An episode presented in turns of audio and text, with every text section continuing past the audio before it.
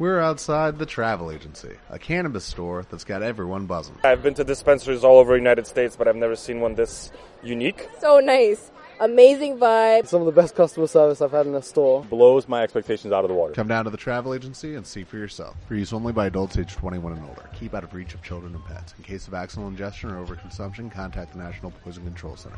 Consume responsibly. Lo que la fuente, Dios, la energía, el universo desea de ti. Co-crea tu destino y se manifestarán en tu vida los deseos reales de tu corazón.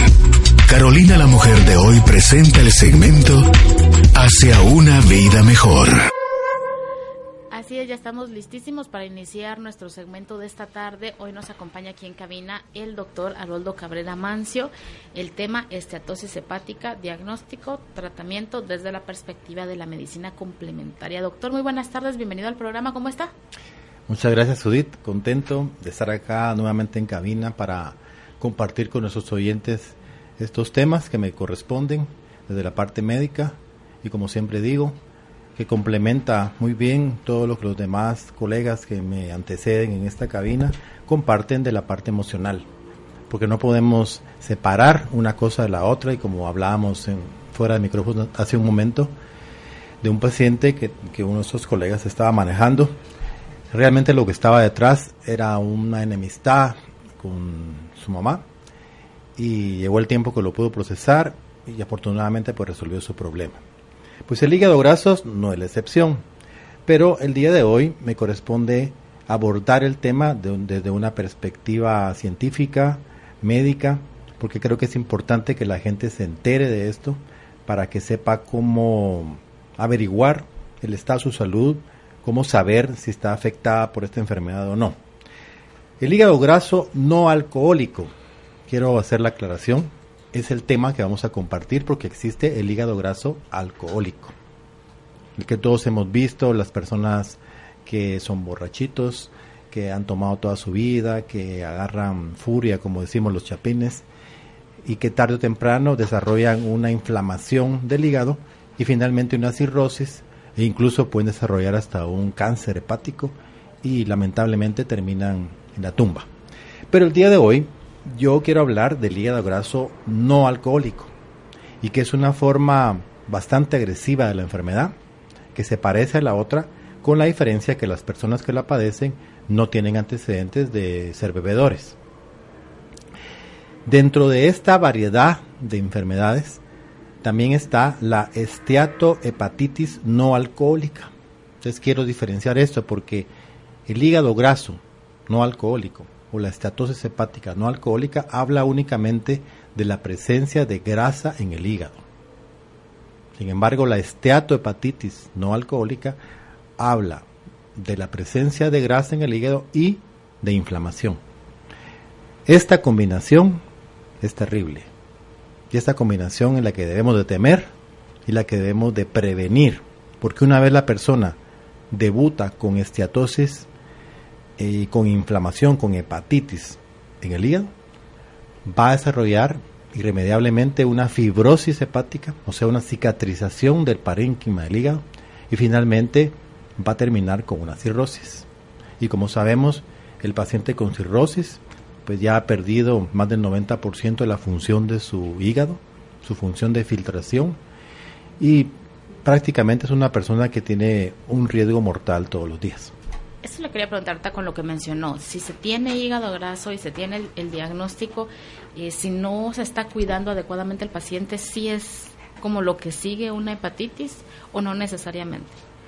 Yo quería, como lo mencioné hace un momento, separar las dos entidades porque yo te diría que en el mundo de hoy un 70% de las personas pueden tener algún porcentaje de esteatosis hepática, o sea, grasa en el hígado se dice que de 5 a 10% de grasa en el hígado ya se puede diagnosticar como hígado graso. Y esto es completamente asintomático. O sea, la persona no experimenta ninguna molestia. Hace su vida normal, entre comillas, se levanta, va al trabajo, desayuna, comparte con los amigos, al mediodía almuerza, trabaja en la tarde, en la noche va a celebrar con los amigos, máximo si es viernes como hoy, lleva su vida de lo más normal. Sin embargo, lenta y paulatinamente la grasa se va acumulando en, en, su hígado y poco a poco empieza a trastornar el funcionamiento de este hasta llegar a una inflamación, que es lo que tú me preguntabas. Entonces, mientras tiene un hígado graso de un componente bajo de un 10%, un 15%, prácticamente la enfermedad es reversible, totalmente. Sin embargo, cuando ya hay inflamación, cuando ya pasamos otro escalón, esa inflamación va a producir fibrosis. Esa cicatrización, que es una anomalía estructural, podríamos decir, del parénquima hepático, ya no es reversible. Eso causa pérdida del funcionamiento porcentual. Entonces podemos decir que la persona tiene un 30% de pérdida de función hepática, el hígado todavía funciona, tiene un 40%. El hígado es uno de los filtros más importantes del cuerpo. El otro filtro es el riñón.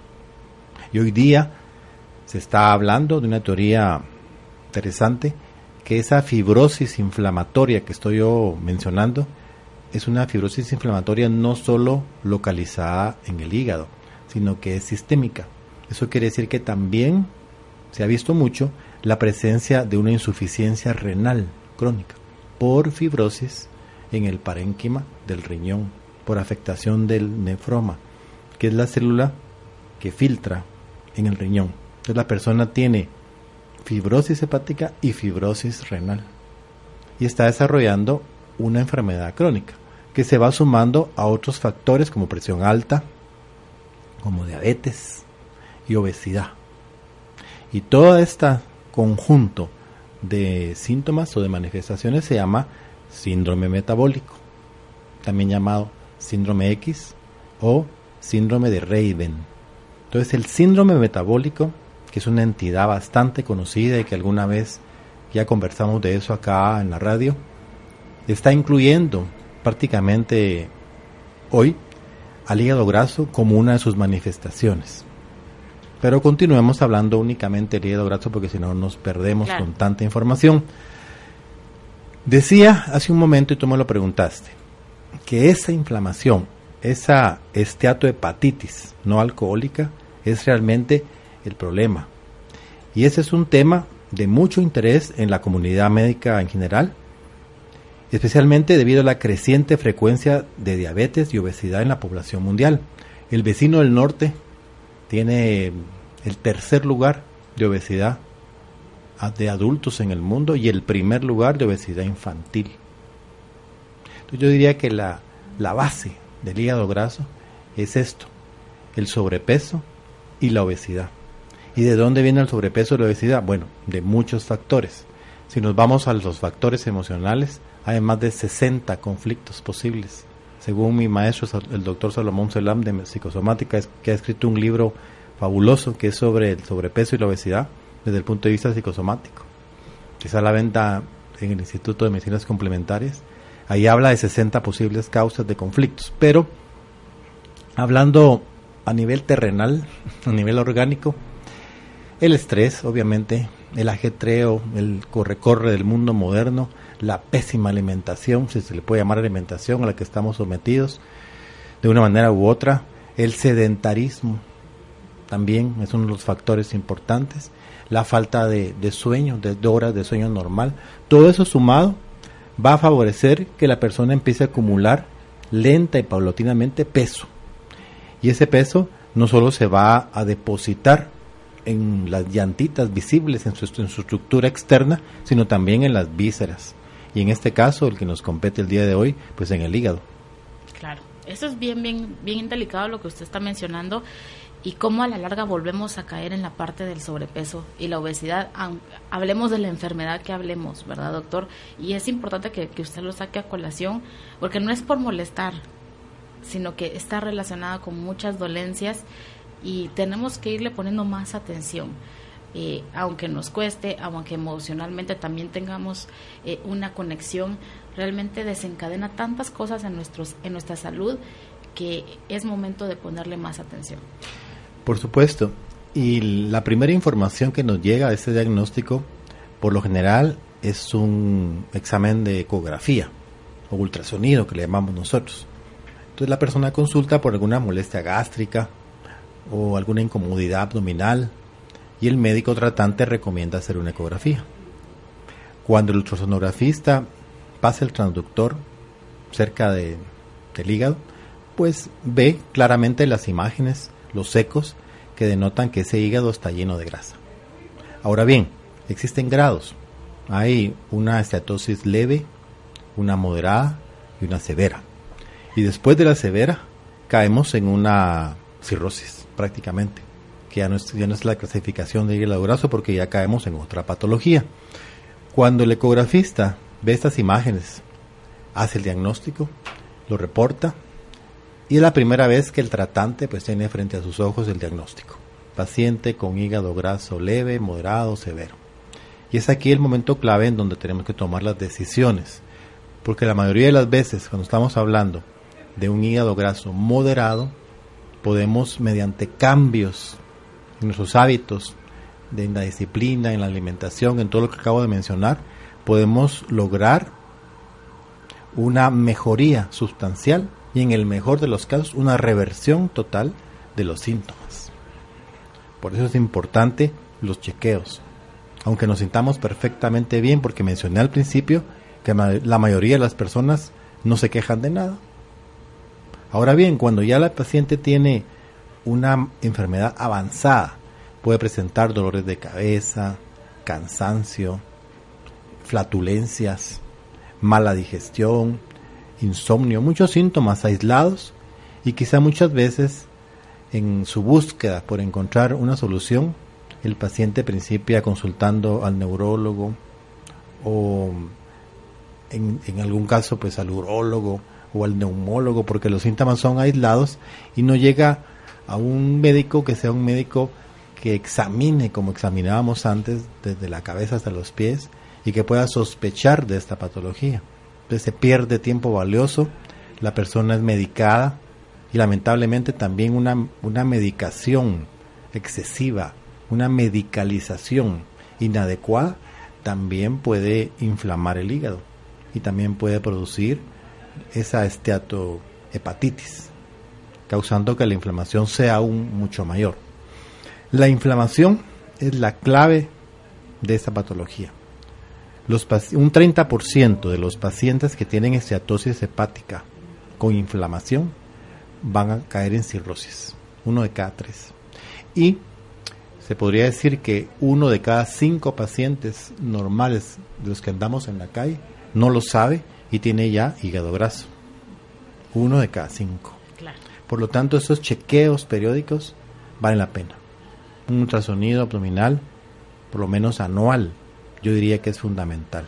Esa es la forma de, hacer el, diagnóstico. Cuando ya tenemos un diagnóstico y si nos dice el doctor que estamos padeciendo de, hígado graso en este momento, ¿qué medidas tendríamos que, tomar? Porque usted mencionó, hay medicación, pero como, como lo hemos platicado en otras oportunidades, a veces uno dice, ah, bueno, ya me estoy tomando mis pastillas, pues.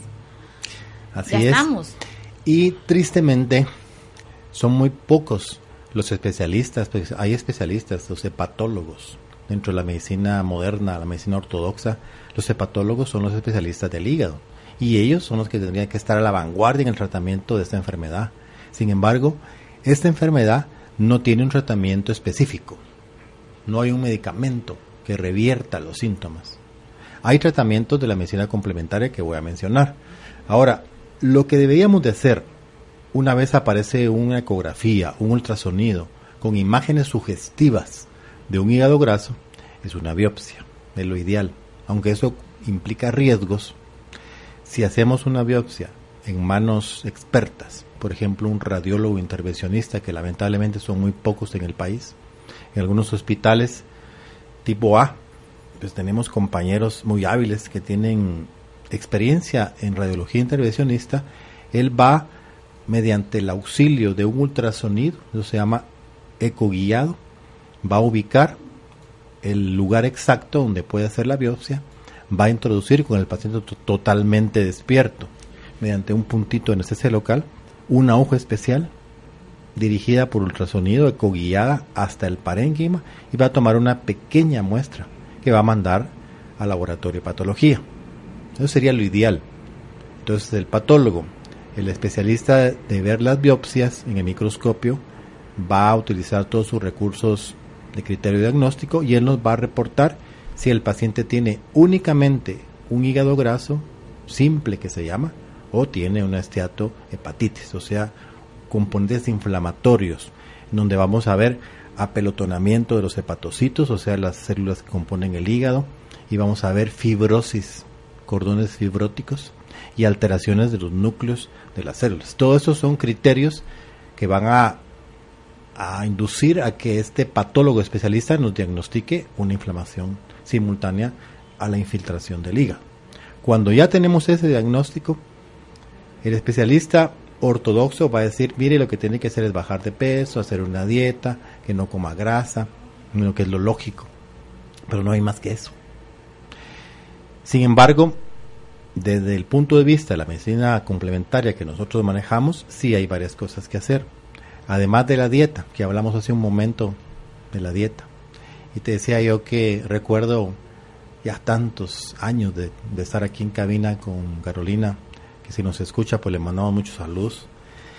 Recuerdo que hemos tocado muchos temas relativos a dietas, a enfoques dietéticos.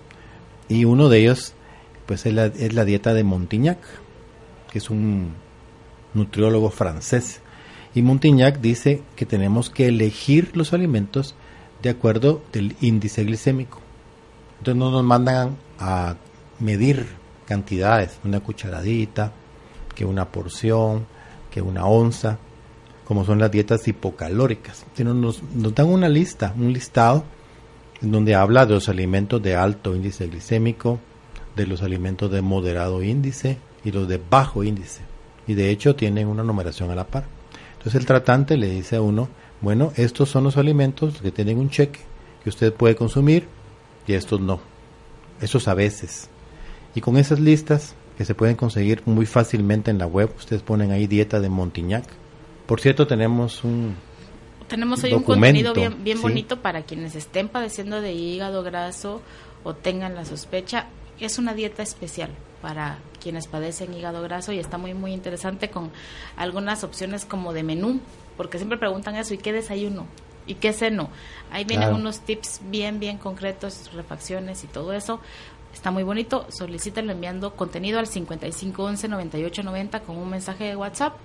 Y más sencillo todavía, ya está publicado el link para que lo puedan descargar en nuestro Facebook de manera gratuita. Todos lo pueden descargar desde este momento. Usted mencionó algo bien importante que es la dieta. Me decía ahorita fuera del aire, dietas y fórmulas. Hay muchísimas. Muchas. Eh, ¿Qué es lo que tenemos que hacer? O sea, como somos personas individuales, ¿verdad? No a todos nos sienta bien la misma dieta. Y eso está más que comprobado en nosotros mismos, porque nuestra mejor amiga hace esa dieta y ella quedó perfecta y nosotros la hacemos, estamos peor que cuando la empezamos. Entonces, con, esto eh, hay diferentes cosas que tomar en cuenta desde nuestra nuestro trabajo, nuestro estilo de vida, hasta nuestra personalidad, porque hay gente súper disciplinada y hay gente que no es lo suyo seguir al pie de la letra algunas cosas, pero también hay algunas dietas que se adecúan a, a, personalidades que, que se, les cuesta algunas restricciones también. Háblame de esa parte porque a veces pensamos solo esta, cuando decimos dieta, solo esta es la opción y es lechugas, ¿verdad? Y eso está muy equivocado. realmente, realmente hay muchas opciones para diferentes enfermedades, diferentes personas.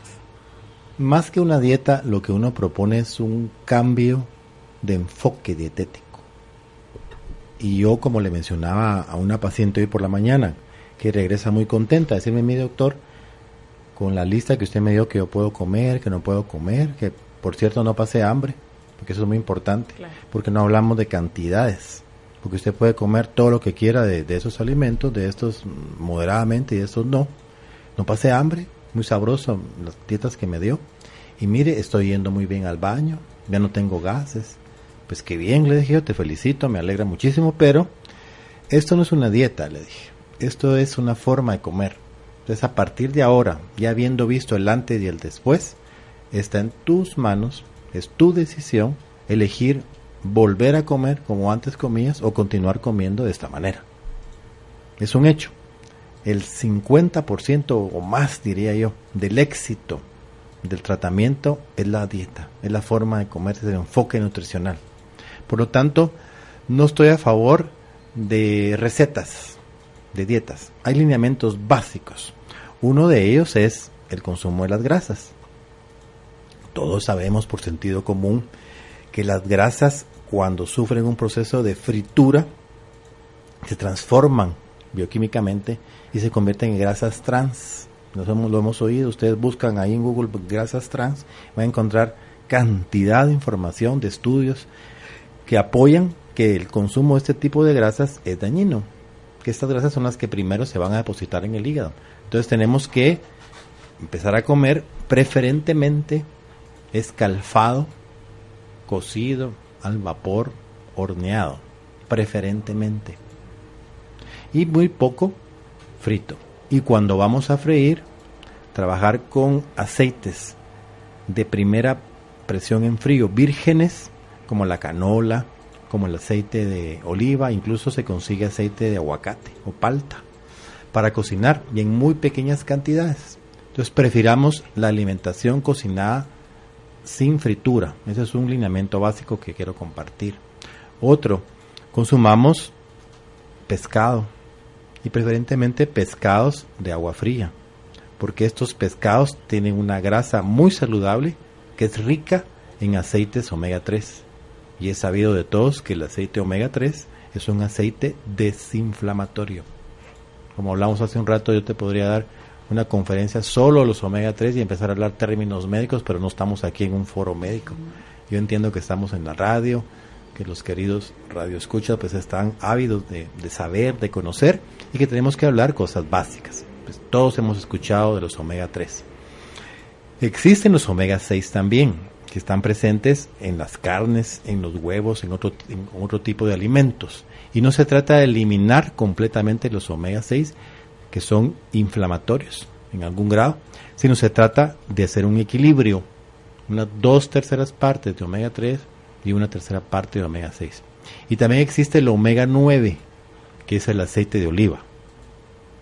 Por cierto, virgen de primera presión en frío. Entonces el aceite de oliva, un gran alimento del Mediterráneo, va a ser importante no solo para cocinar, para cocinar, sino también es un nutriente hay tanto que compartir. La autora Kuzmine, y hablé alguna vez de ella, que está en, los programas que hemos compartido con Carolina, una famosa pediatra suiza, tenía su método, el método Kuzmine. Y dentro de sus columnas de, de enfoque de su, de su tratamiento, ella hablaba de los enemas de aceite de oliva. ¿Qué es un enema de aceite de oliva? Pues es la aplicación de pequeñas cantidades de aceite de oliva tibio, calentado en baño María, para colocar por vía rectal y retenerlo por 15 minutos. Entonces, este aceite se, va a absorber en gran parte en la mucosa rectal. El aceite de oliva tiene una vitamina F, está perfectamente estudiada, que es desinflamatoria. Entonces, va a contribuir a la desinflamación de todas las mucosas y también va a contribuir a la mejora en pacientes con hígado graso hay un programa completo, si lo buscan, dentro de, dentro de los programas de, que tienen en la página de la radio, del programa Carolina. Y también nosotros los hemos subido en, una, en un sitio que se llama www.ibpequeñaoxx.com, que es el ebooks. El ebooks es un sitio donde hay millones de audios en español de todo tipo, no solo de medicina. Y dentro de ese de, esos muchos audios que están ahí en ebooks con doble X y B pequeña, pueden buscar el podcast de IMC Cabrera Mancio. Y ahí tenemos virtualmente todos los programas que hemos tenido la oportunidad de compartir acá en esta cabina. Y ahí pueden buscar el método Kuzmini. Pues bien, volviendo a la alimentación, las grasas, seleccionar adecuadamente las grasas, consumir fibra, mucha fibra, que es la fibra o para qué nos sirve la fibra para mejorar la digestión, para mejorar el contenido de bacterias que colonizan el intestino, toda la microbiota o microbioma, que así se llama, va a beneficiarse muchísimo con una fibra natural adecuada. Muchas hortalizas y frutas que deben estar presentes en nuestra alimentación es básico. Dentro de las carnes debemos de preferir el pescado. Debemos de consumir unas dos o tres veces por semana el pescado, algunas carnes blancas, consumir lo menos posible las carnes rojas, aunque podemos consumir conejo, que es muy interesante también, en esos tipos de dietas para pacientes con hígado graso. La fibra la mencioné, la grasa la mencioné y los hidratos de carbono, que son los azúcares. Aquí es un punto importante donde debemos hacer una inflexión. Los azúcares hay de varios tipos, está la sacarosa, que es el azúcar blanco, está la glucosa, está la fructosa, que es el azúcar de las frutas. Pero la fructosa no es un azúcar adecuado, porque la fructosa se industrializa también y está presente en las bebidas carbonatadas. Usualmente utilizan la fructosa del maíz y esa fructosa no es para nada beneficiosa para nosotros. De hecho, las personas que consumen dos, tres bebidas carbonatadas, bebidas gaseosas diariamente, tienen un riesgo incrementado de padecer hígado graso y a su vez de padecer enfermedades cardiovasculares. Porque esta fructuosa va a afectar la eficiencia de la insulina y va a producir lo que se llama la resistencia a la insulina, que es la clave de todo lo que hemos estado hablando. La hipertensión, el sobrepeso, obesidad, la diabetes, el hígado graso, que son los componentes del síndrome metabólico, tienen en común la resistencia a la insulina. Qué bueno que usted mencionó esta parte porque es complicado eh, ya en, la práctica. O sea, eh, en la teoría entendemos muy bien esto de las grasas, la fibra, eh, no frituras, mejorar la plancha, mejorar el vapor, eh, hay técnicas de cocina muy bonitas y en internet uno encuentra hasta videos tan hermosos que uno dice hasta ganas de cocinar me dieron y no, y no cocino, etcétera. El punto es la práctica, ¿verdad? Porque eh, la elección la tiene uno, doctor. Ya sea que coma en casa, ya sea que coma afuera por diversos motivos. Y creo que lo que nos falta realmente es esa conciencia de decir yo elijo lo que quiero comer, lo que mejor me hace, lo que mejor me sienta no necesariamente lo que a mí me fascina comer porque me he acostumbrado a eso. Mientras no hacemos ese, ese cambio, ese cortocircuito interno, es complicado. Es yo me imagino que usted lo ve más con sus pacientes. Todos los días. Porque lo hablan, lo entienden. Uno en serio dice, sí, es que tiene razón, es que todo lo que él dice es correcto. El problema es ponerlo en práctica. Mira, hay varias cosas que, que yo quiero compartir todavía. Una de ellas es, tú lo acabas de mencionar, es tomar conciencia. Y parte de mi función, como decía un colega venezolano, él me decía la función social del médico. Eso nunca se me olvidó, siempre lo tengo presente. Y es también educar. No solo es prescribir o recetar, sino también es escuchar al paciente, aconsejarlo con todo el conocimiento que uno ha tenido la oportunidad de acumular, guiarlo. Esa es la función social del médico. Entonces uno lo que hace es aportar evidencia, argumentos, información para que el paciente tenga una toma de conciencia. Luego de esa toma de conciencia, o dicho vulgarmente, cuando uno dice me cayó el 20, o sea, ya entendí por qué. Hay un proceso, un proceso racional, un proceso de análisis, de reflexión, y al final de ese proceso, después que uno toma conciencia, uno ya toma las decisiones adecuadas en plena conciencia. Porque uno ya está claro, ya lo comprendió, ya se iluminó. Entonces uno en plena conciencia hace los cambios. Ahora ya sé por qué voy a comer de esta manera, no solo dos meses, siempre. Ahora ya sé por qué el sedentarismo no me conviene y voy a hacer lo que el doctor me sugirió, que es caminar a un ritmo moderado, 30 minutos dos o tres veces por semana, porque eso es lo que recomendamos, actividad física. 30 minutos tres veces al día. Caminar, simplemente. No tiene que ir al gimnasio a pagar mensualidad de no sé cuántos cientos de quetzales, ni tiene que comprar aparatos de ninguna manera. Es caminar 30 minutos. Eso es más que suficiente y eso es considerado la actividad física. También tratar de no, hay veces que es imposible hacer cambios, pues uno tiene que ver cómo le va ganando horas al día, tratar de no dormir menos de 5 horas, porque antes decíamos 8. Entonces no es posible que en pleno siglo XXI, en este país, en donde cada día es más difícil desplazarse de un lugar a otro, uno solo observa las diferentes arterias capitalinas a la hora pico y uno se da cuenta que es completamente distinto hace unos 20 años que uno recuerda que era tan sencillo conducirse de un lugar a otro. Entonces todo esto ha venido cambiando definitivamente los hábitos del guatemalteco en todo sentido y dentro de los hábitos que ha venido cambiando está el comer, pero también los hábitos de dormir.